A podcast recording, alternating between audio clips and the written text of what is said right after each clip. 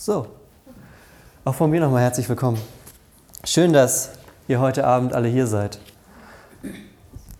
Es geht heute um ein Thema, das mir ziemlich am Herzen liegt. Und zwar, man kann es immer daran sehen, bei den Predigten, meistens daran, wie leicht mir das fällt, etwas zu schreiben. Jetzt könnte man meinen, je dichter es mir am Herzen liegt, umso leichter ist die Predigt fertig. Das ist genau umgekehrt je wichtiger mir etwas ist, umso länger brauche ich für die Predigt. Die Predigt hierfür war heute Nachmittag um kurz nach drei fertig. Also daran sieht man ungefähr, weil ich dann immer überlege, wie machen wir das jetzt? Wie kann man diesen einen Gedanken, den Gott da hat, am besten so erklären, dass der ankommt? Denn darum geht es bei dem Ganzen, was wir hier machen, dass die Gedanken Gottes bei uns ankommen. Und es geht heute um Gemeinschaft. Denn Gemeinschaft ist eines der großen Themen in der Kirche und das passt eigentlich ganz gut in die Reihe rein. Wenn wir so ein bisschen in die Woche zurückgucken, dann hatten wir nämlich die beiden anderen großen Dinge auch mit dabei. Wir hatten, wir haben Konfirmation gefeiert und Konfirmation bedeutet, man bekennt sich zu Gott, man sagt Ja zu Gott. Eine wichtige Säule unserer Kirche, das Bekenntnis. Wir haben letzte Woche am Wochenende gemeinsam bei Kirche Bitte zu Tisch gesessen und haben einfach Zeit miteinander verbracht und vor allem aus dem, ja, aus dem Drang heraus, dass wir als Kirche gesagt haben, wir wollen anderen Menschen dienen. Das ist auch ein ganz wichtiger Punkt bei Kirche, dass wir zusammenkommen, um Menschen zu dienen. Und der dritte Punkt, das ist die Gemeinschaft. Und das ist von den dreien tatsächlich mit das Schwerste. Es finden sich immer wieder Konfirmandengruppen und Menschen, die sich zu Gott bekennen. Es findet sich auch leicht Leute, die mitmachen. Das Problem ist, dass es häufig immer die gleichen sind. Da reden wir nachher nochmal drüber. Aber Gemeinschaft lebendig aufzubauen, ist schwer. Das ist richtig schwer. Und ich glaube, das liegt zum Teil daran, weil wir das als Kirche auch ein Stück weit verlernt haben. Wir haben uns so ein bisschen darauf eingestellt, dass wir uns von, von Event zu Event hangeln. So schöne Leuchttürme und dazwischen ist es so ein bisschen leer dann. Und wenn wir in die Bibel gucken, sehen wir aber, dass dieses Gemeinschaftsleben eigentlich ein Prozess ist. Das ist nicht etwas, das so ein paar Elemente nur hat, sondern es ist etwas, was durchgeht und was wächst. Und das wollen wir uns heute einmal angucken, wie dieser Prozess denn aussieht. Ähm, das Schöne ist nämlich, dass unser Glaube ein Weg ist und jeder von uns, der heute hier sitzt, der ist irgendwo auf diesem Weg an einem Punkt. Manche weiter vorne, manche auf einem anderen Punkt. Das ist nichts Wertendes in dem Sinne, weil es sind einfach verschiedene Lebensabschnitte, in denen wir Gott begegnen. Jemand wächst vielleicht in einem christlichen Elternhaus auf und die ersten zehn Jahre ist man sehr, sehr weit auf diesem Weg. Und, oder die ersten 15 in der Pubertät passiert es, es ne, Streit mit den Eltern und man geht einen anderen Weg. Genauso kann es sein, dass man 30 Jahre nichts von Gott gehört hat und auf einmal passiert was und man merkt, Moment mal, da ist ja dieser Gott in meinem Leben und der hat was für mich in meinem Leben und da beginnt dieser Weg. Das heißt, wo man auf diesem Weg ist, sagt noch erstmal gar nichts Wertendes aus. Was aber so ein schönes Bild ist für dieses Ganze, was wir hier tun, ist das Bild der Familie. Familie ist meistens irgendwie von Liebe durchzogen, zumindest idealerweise. Ich weiß, das ist nicht immer bei allen so, aber das Idealbild einer Familie ist eine Gemeinschaft, die zusammengehört, wo Liebe herrscht. Und was noch dazu kommt, ist, dass Leute, sagt man dann so schön, Blut ist dicker als Wasser, dass die Leute zusammengehören. Eine Familie ist eine Gemeinschaft, die zusammengehört. Und andersrum weiß die Familie aber auch genauso, was einen auf die Palme bringt. Ich habe einen kleinen Bruder und wir konnten uns auch früher ziemlich gut streiten, weil wir genau wussten, welche Knöpfe man beim anderen drücken muss, damit es losgeht. Und bei Eltern ist das genauso. Auch Eltern wissen, welche Knöpfe man drücken muss bei den Kindern, damit die so ein bisschen dann oder auch ein bisschen mehr auf die Palme kommen. Und genauso andersrum. Und wenn wir uns jetzt mal umschauen, alle Leute, die hier sitzen, ihr alle, ihr seid auch in gewisser Weise verschieden. Man könnte sagen, okay, vielleicht hapert Gemeinde auch irgendwie schon daran. Wir haben eigentlich verschiedene Interessen oder wir kommen aus ganz verschiedenen Familien, vielleicht auch aus verschiedenen Verhältnissen wieso sollten wir denn jetzt auf einmal jetzt, vielleicht liegt es einfach daran, vielleicht sind wir zu verschieden. Und ich glaube, das ist der Knackpunkt. Gemeinde ist nicht, dass sich an einem Sonntag zufällig verschiedene Menschen treffen. Gemeinde ist, dass sich am Sonntag die eine Familie in Gott trifft, die dann zufälligerweise unterhalb der Woche in verschiedenen Häusern wohnt. So rum müssen wir da drauf gucken. Nicht wir treffen uns hier Sonntag und machen sonst was anderes, sondern wir sind zuerst hier als Gemeinde. Und unter der Woche machen wir andere Dinge. Und dieser Prozess, der dahinter steht, der kann leicht schmerzhaft werden gleich. Also für manche wird das vielleicht gleich schmerzhaft, das werden wir sehen. Ähm, für mich war es schmerzhaft beim Schreiben. Man sieht das, ich habe es auch per Handschrift geschrieben. Normalerweise tippe ich, aber heute habe ich irgendwie, weil das, manchmal ist es so, wenn was per Hand geschrieben ist, das kommt irgendwie direkter raus. Und meine Stichpunkte heute sind irgendwie direkter. Also, wir gucken jetzt in diesen Text und da sagt Paulus ein paar Dinge. Das ist in Römer 12, geht das direkt am Anfang los. Da sagt er, ich ermahne euch nun durch die Barmherzigkeit Gottes, eure Leiber als lebendiges, heiliges, Gott wohlgefälliges Opfer hinzugeben, was euer vernünftiger Gottesdienst ist. Ein lebendiges, heiliges Opfer sollen wir sein. Das ist ganz schön, weil gleich der schwerste Schritt kommt direkt am Anfang. Es geht nicht darum, ich sage das manchmal so ein bisschen geringschätzig. Ich weiß, dass das manchmal auch gar nicht so gemeint ist, aber dieses sieben Wochen keine Gummibärchen essen oder sieben Wochen nett sein, sieben Wochen kein Fernsehen, das ist hier nicht gemeint. Hier ist gemeint, den ganzen Leib zu nehmen, alles, was wir haben, alles, was uns was bedeutet und damit zu sagen, Gott, ich habe das von dir bekommen und ich will das jetzt auch einsetzen in deiner Gemeinde. Und es geht dabei um das ganze Leben. So ein guter Marker dafür ist immer, wenn mir etwas wichtig ist, wenn etwas wirklich einen wichtigen Platz in meinem Leben hat, dann bin ich bereit dafür, Zeit, Herz und Geld zu geben. Diese drei Dinge, das sind, daran merke ich meistens, ob mir etwas wirklich was bedeutet. Wenn ich bereit bin, Zeit dafür zu investieren, Herzblut zu investieren und auch Geld zu investieren. Daran merke ich, das ist mir wirklich wichtig. Wenn ich sage, ah, ist wichtig und dann kommt es und ich sage, ah, eigentlich habe ich viel andere Dinge zu tun und gar keine Zeit, dann merkt man, wo die Prioritäten liegen. Und das ist immer so ein ganz guter Marker für das Ganze. Und Paulus sagt, euer ganzes Leben soll ein heiliges, Gott wohlgefälliges Opfer sein. Nicht eine Stunde sonntags, nicht eine Stunde und noch eine zweite, vielleicht Mittwochabend bei einer Gruppe, sondern eigentlich das ganze Leben, denn das ist euer Gottesdienst, sagt er. Das ist der Gottesdienst.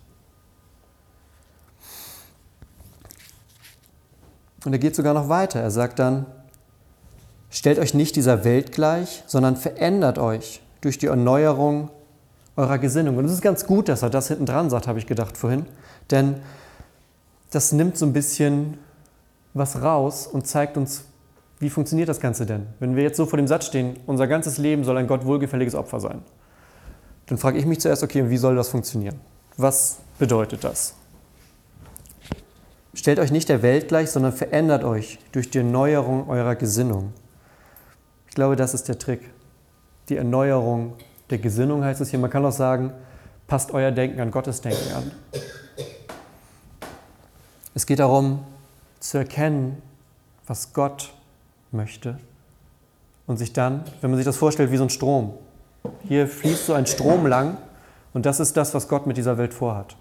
Und jetzt kann ich daneben stehen und zugucken oder ich kann mich da reinstellen und mitgetragen werden.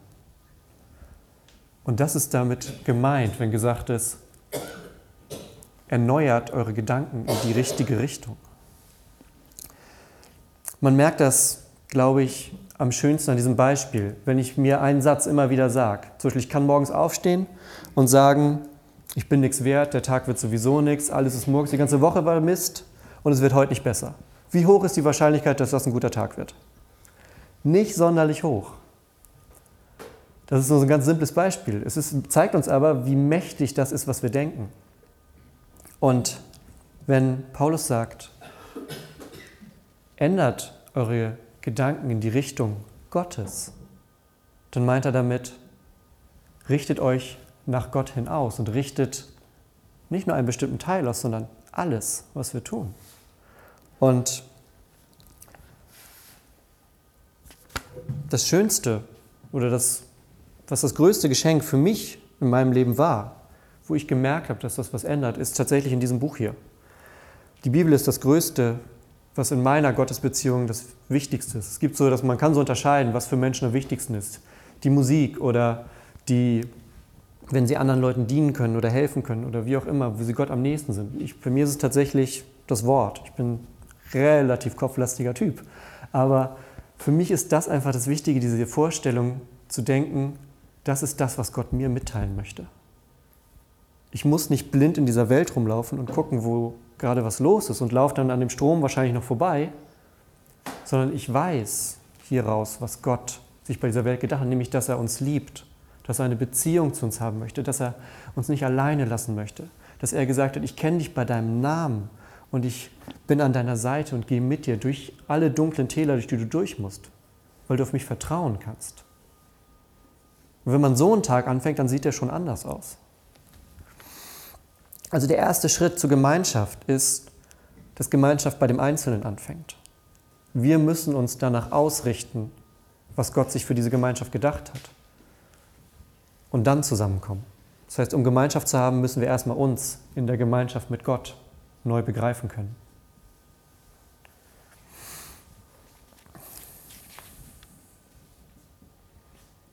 Wenn es dann weitergeht, in Römer 12, dann sagt Paulus, denn genau wie wir an einem Leib viele Glieder haben, aber die Glieder nicht alle dieselbe Aufgabe haben, so sind wir, also wir, die vielen ein Leib in Christus, aber untereinander ein jeder des anderen Glied. Er benutzt diese Metapher mit dem, mit dem Leib noch an einer anderen Stelle im Korintherbrief. Und das ist, finde ich, eines der besten Bilder für Gemeinde, die es gibt. Man kann Gemeinde ganz unterschiedlich beschreiben, aber ich finde, dieses Leib, dieses Körperbild ist das Beste, was wir haben dafür. Er sagt nämlich, jeder von uns ist ein bestimmter Teil dieses Leibes Kirche, dieses Leibes Gemeinde. Der eine ist vielleicht das Auge oder die Hand, das Bein, das Herz.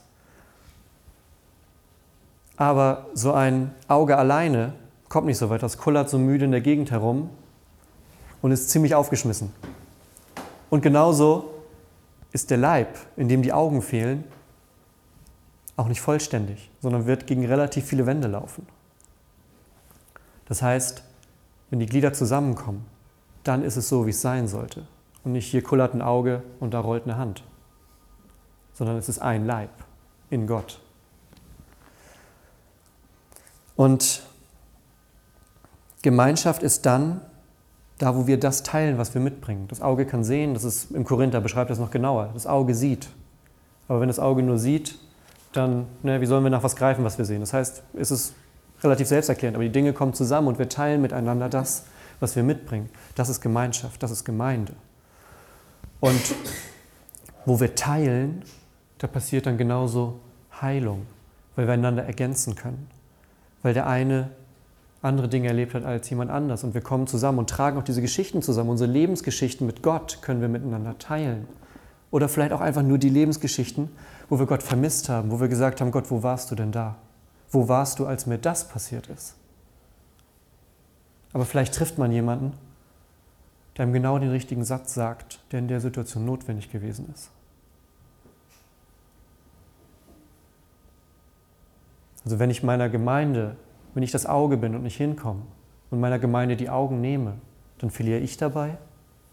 Aber genauso nehme ich vielleicht auch jemand anderem die Chance, eine bestimmte Begegnung mit Gott zu haben, die nur durch mich in dem Moment möglich wäre, weil ich gerade die richtige Person war, die Gott überlegt hat, um einen bestimmten Satz in das Leben eines anderen Menschen zu sprechen.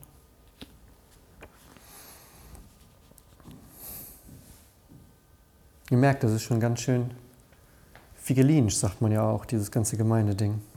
Das heißt, wir kommen, richten uns nach Gott aus, um in seinem, sozusagen in dem Strom seiner Gnade zu stehen, kommen zusammen, teilen miteinander das, was wir aus seiner Gnade empfangen haben, unterstützen uns gegenseitig, leben gemeinsam. Und weiter geht es jetzt, dass Paulus sagt, okay, aber das Ganze, was ihr tut, Vers 9, das tut ihr in Liebe. Jetzt wird es doch noch ein bisschen kuschelig zum Glück. Das tut ihr in Liebe. Das Problem ist, er sagt dann danach direkt, die Liebe sei ungeheuchelt. Jetzt wird es gleich schon wieder schwieriger. Ungeheuchelte Liebe. Das Stichwort ist nämlich ungeheuchelt. Kennt ihr das, wenn man jemanden trifft und man setzt schon dieses leicht falsche Lächeln auf? Die Faust hat man quasi so in der Hand, dass es keiner sieht. Sagt, ach ja, ich freue mich auch, dich zu sehen. Und dann bloß schnell weitergehen. Das ist geheuchelte Liebe. Paulus sagt aber, alles, was ihr in der Gemeinde tut, das passiert in ungeheuchelter Liebe. Und ich glaube, das kann schwer sein, aber es kann genauso befreiend sein. Denn nichts ist so befreiend wie die Liebe und nichts ist so befreiend wie ungeheuchelte Liebe. Denn geheuchelte Liebe verkehrt das ganze Ding wieder dahin, wo es nicht hin soll. Geheuchelte Liebe ist Mist, das braucht kein Mensch. Ungeheuchelte Liebe, darin sollen die Dinge geschehen, die wir tun. Und das hat wieder damit zu tun, wieder bei dem ersten Bild, dass wir uns mit Gott auf diesen Weg machen, dass wir mit Gott an der Seite stehen, weil Gott ist die Liebe. Er ist die Liebe und mit ihm können wir ungeheuchelt lieben.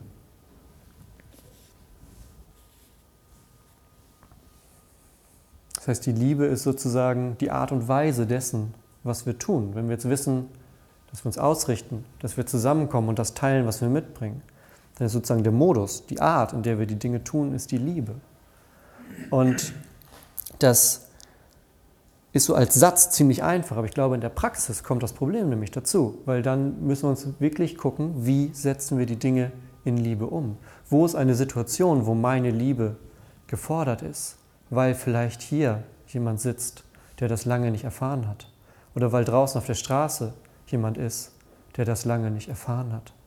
Und weil gerade wir als Gemeinschaft, als Gemeinde, als Gemeinde, die im Namen Gottes in diesem Ort ist, weil gerade wir dazu berufen sind von Gott, das zu teilen, diese Liebe zu den Menschen mit Gott zu bringen.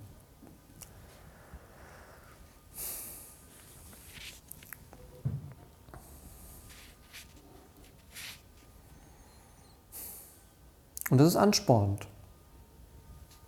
Ziemlich anspornend. Fordernd sogar. Es geht nämlich in Vers 11 dann weiter. Seid nicht nachlässig im Fleiß. Seid brennend im Geist, dient dem Herrn. Seid fröhlich in Hoffnung, geduldig in Trübsal, haltet an am Gebet. Damit schließt Paulus diesen Abschnitt. Und ich möchte jetzt noch einmal ganz kurz den Fokus auf brennend im Geist legen. Denn das ist, glaube ich, also dient dem Herrn fröhlich in Hoffnung, geduldig in Trübsal, haltet an am Gebet. Das sind alles Dinge, okay, das verstehe ich irgendwie. Im Trübsal durchhalten, im Gebet bleiben. Ist nicht immer leicht, aber es ist die Kraft, die uns vorantreibt. Aber was ist denn brennend im Geist sein? Brennend im Geist, was ist das? Und ich glaube, ich sage das manchmal so ein bisschen scherzhaft. Und ich glaube, ich, ich weiß gar nicht, ob ich das schon mal laut gesagt habe. Ich sage das manchmal bei unserer Sitzungsleitung. Ähm, der typische Norddeutsche kommt dreimal in seinem Leben in die Kirche und zweimal davon wird er getragen. Und das ist so ein bisschen gemein natürlich. Es ist sehr gemein sogar. Aber das sagt man tatsächlich manchmal. Es gibt diese schöne Anekdote, die hat Reinhard Bonke gesagt. Kennt ihn jemand? Ist nicht wild. Reinhard Bonke kommt aus Deutschland und ist Missionar. Und der hat sich, der hat auf dem Herz gemerkt, ich soll nach Afrika gehen, durch diese ganzen Orte, wo zu der Zeit niemand hingegangen ist. Ich gehe da durch und erzähle den Leuten. Wir machen große Veranstaltungen, ich erzähle den Leuten von Gott. Und sein System war so ein bisschen, ich komme dann an, bin Wochenende da, erzähle und vor Ort machen die Leute dann weiter mit dem, was ich ihnen gegeben habe. Ich gehe in den nächsten Ort. Das hat ihm den Spitznamen eingebracht, Mähdrescher Gottes. Das war sein Spitzname, der Mähdrescher Gottes, weil er so durch Afrika durchgemäht ist mit seinen Veranstaltungen. Und der hat irgendwann gesagt, als er gefragt wurde, wie stellen Sie sich das denn vor, wenn wir dann später nach dem Tod alle in den Himmel einziehen? Dann hat er gesagt, ja, ich stelle mir das wunderbar vor, das wird großartig, das wird ein wahnsinnig riesiges Fest. Die Sache ist nur, hat er gesagt, wenn ich später die Wahl habe, dann gehe ich mit den Afrikanern rein, weil da ist einfach mehr Stimmung. Und er sagt, ich meine das nicht böse, sagt er, aber es ist eine andere Atmosphäre. Das heißt, wenn ich die Wahl habe, sagt er, ich gehe mit den Afrikanern. Und wir wissen nicht, mit wem man nachher dann, das wissen wir nicht, aber mal gucken. Die Sache ist, wir sind ja nicht leidenschaftslos, bei weitem nicht. Man sagt das ja immer, ne, die, der dröge noch, aber sind wir ja nicht. Die Frage ist aber, wofür wir Leidenschaft haben. Ne, wieder am Anfang. Zeit, Geld und Herz. Wofür entwickeln wir Leidenschaft? Für Sport zum Beispiel. Selbst für den HSV. Ich habe im Radio gehört, die Dauerkarten vom HSV sind mit die teuersten. Ist vielleicht auch so ein bisschen, wie nennt man das? Katastrophentourismus, weil man das dann sehen will so. Aber trotzdem sind die immer ausverkauft. Das heißt, wir haben Leidenschaft für Dinge. Wir können für Dinge entbrennen, begeistert sein. Und wie ist es manchmal in unseren Gottesdiensten? Wir fragen, ah, okay, ja, Musik. Hm. Predigt, ah, wieder ein bisschen lang. Kommt da nochmal zum, okay, dann geht jemand. Dann, oh, ja, ich muss auch gleich los, die Kartoffeln müssen auf den Herd. Ah, okay, jetzt sagt, ja, jetzt wollen Sie gleich noch Geld haben. Okay, geschafft, das war's für dieses halbe Jahr. Aber so muss das nicht sein. Wenn wir uns in diesen Strom wirklich frei reinbegeben und loslassen und sagen, Gott, ich gehe mit dir, dann werden wir merken, wie sich die Dinge in unserem Leben ändern und wie sich wirklich so eine Leidenschaft, ne, brennend, im, brennend war das Stichwort, wie etwas in uns Feuer fängt, wie etwas anfängt zu brennen, wie wir gar nicht aufhören können, für Dinge Leidenschaft zu haben, für alle Dinge, für die Gott Leidenschaft hat. Das ist nämlich der Unterschied, was uns von allen anderen Dingen unterscheidet. Der Grund, warum wir hier sind, sind nicht elf Männer und ein Ball oder so, sondern der Grund, warum wir hier sind, ist, dass Gott gesagt hat, ich will diese Welt grundlegend verändern. Dass Gott gesagt hat, ich werde Mensch, sterbe für alles, was in deinem Leben nicht funktioniert, für alles, was dich von mir trennt, sterbe ich am Kreuz, stehe von den Toten wieder auf, damit du ein neues Leben haben kannst. Damit dein Leben offen ist für mich. Und das ist einmalig in der Geschichte der Welt. Das ist, es gibt nichts, was vergleichbar ist damit, egal was passiert ist oder noch passieren wird. Und das ist die Grundlage für das, was wir tun. Deshalb haben wir dieses Haus, deshalb sitzen wir hier, deshalb machen wir Musik, deshalb singen wir, deshalb rede ich hier, deshalb beten wir, weil Gott gesagt hat, ich lasse dich Mensch nicht alleine, sondern ich möchte eine Beziehung mit dir haben. Ich möchte Teil von deinem Leben sein und ich möchte dein Leben bereichern, ich möchte dich segnen. Es gibt diese schöne theologische Theorie, dass Gott den Menschen geschaffen hat, um ihn zu segnen, weil Gott einfach jemanden haben möchte, den er segnen kann. Weil Gott möchte ein Gegenüber haben, das er beschenken kann. Das ist doch mal ein schönes Bild. Gott hat uns geschaffen, damit er uns beschenken kann. Gott sagt, stell dich rein in diesen Strom, den ich habe, sei in dieser Gemeinschaft und lass dich von mir beschenken. Und dann entsteht Leidenschaft. Dann entsteht Wachstum im Glauben. Und wo das entsteht, entsteht wieder mehr Gemeinschaft. Und wo wieder mehr Gemeinschaft entsteht, kommen wieder Leute dazu, die in diesen Strom mit hineingehen, die wieder wachsen, die wieder davon erzählen, die in Leidenschaft leben. Und ich habe am Anfang gesagt, dass wir heute den schwierigsten von diesen drei Punkten haben. Und ich glaube, ihr habt gemerkt, dass das vielleicht auch sogar stimmt. Denn es ist leichter, bestimmte Sachen zu machen, einen Tisch zu decken, Leute einzuladen und dann wieder gut sein zu lassen. Und es ist leichter, für bestimmte Dinge einfach mal so zusammenzukommen, aber es ist schwerer zu sagen, Gott, mein Leben soll von heute an nicht mehr ohne dich stattfinden. Das ist schwerer. Aber es ist so, so, so viel mehr lohnender. Es ist so, so, so viel mehr das, wofür Gott uns eigentlich hierher gebracht hat. Wofür wir auf dieser Welt sind, nämlich als Empfänger von Gottes Gnade, als Empfänger von Gottes Segen. Und das Schöne ist, dass unser Gott ein Gott des Unmöglichen ist. Ein Gott, der Unmögliches möglich macht.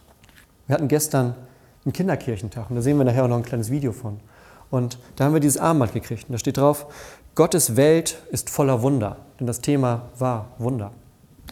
Und einer der Jungs, die da waren, hat auf die Frage, was ist denn ein Wunder, hat er gesagt, ein Wunder ist etwas, was eigentlich unmöglich ist, dann aber doch passiert, weil es Gott gibt. Simpel und stimmt. Ne? Etwas Unmögliches, was dann aber doch passiert, weil es Gott gibt. Und genau das ist das, was wir hier in unseren Gemeinden leben wollen, was wir viel mehr leben müssen, diese, diese Hoffnung daran, dass das Unmögliche passieren kann, weil Gott da ist. Die Welt hört nicht hier über unseren Köpfen auf, sondern Gott sagt, ich bin bei euch in dieser Form, in dieser Gemeinde. Und ab jetzt wollen wir deshalb, das ist so mein Schluss für heute, ab jetzt wollen wir das mitnehmen und das der Welt zeigen. Die Menschen sollen sehen, dass Gott uns stark gemacht hat. Wir haben uns vorhin gesungen, dass Gott größer ist als die Probleme, dass Gott mehr ist als das, was wir sehen, dass es einen Gott gibt, der sagt, ich bereichere dein Leben. Ich mache dein Leben nicht perfekt, aber ich bereichere dein Leben und trage dich durch alles durch, was du erleben wirst. Und darauf vertrauen wir hier. Das ist das, worum wir Gemeinden brauchen. Das ist das, worum wir hier zusammenkommen, das miteinander zu teilen. Und ich möchte jetzt gerne mit euch ein Gebet sprechen. Und wer möchte, kann das einfach für sich im Geist mitsprechen. Und das ist so ein bisschen so, dass man vielleicht das nutzen kann, um zu sagen, okay, Gott, ich habe das jetzt gerade gehört und dann versuchen wir es doch mal zusammen. Und das machen wir jetzt. Vater im Himmel, ich danke dir für diese Gemeinde.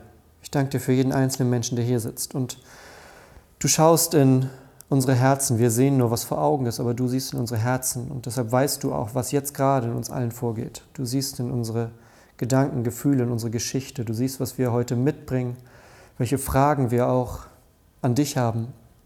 Und ich bitte dich, wenn du siehst, dass hier Menschen sind, die jetzt gerade merken, dass es mit dir ganz anders sein kann, als es bisher war, dann bitte ich dich, dass du dich diesen Menschen zeigst, dass sie das Gefühl bekommen in ihrem Herzen und ihren Gedanken, dass du da bist, dass du sie trägst in deiner Gnade und Liebe und dass du sie wachsen lässt im Glauben, Gott, damit wir nicht nur in den guten Momenten merken und dankbar sind für dich, sondern dass wir auch in den schweren Tagen uns darauf verlassen können, dass deine Verheißungen gelten, dass dein Versprechen niemals an Kraft verliert. Gott, ich bitte dich, dass du mit deinem Segen bei uns allen bist und dass du uns immer wieder jeden Tag neu zu dir ziehst, so wie du es uns in Jesus versprochen hast. Amen.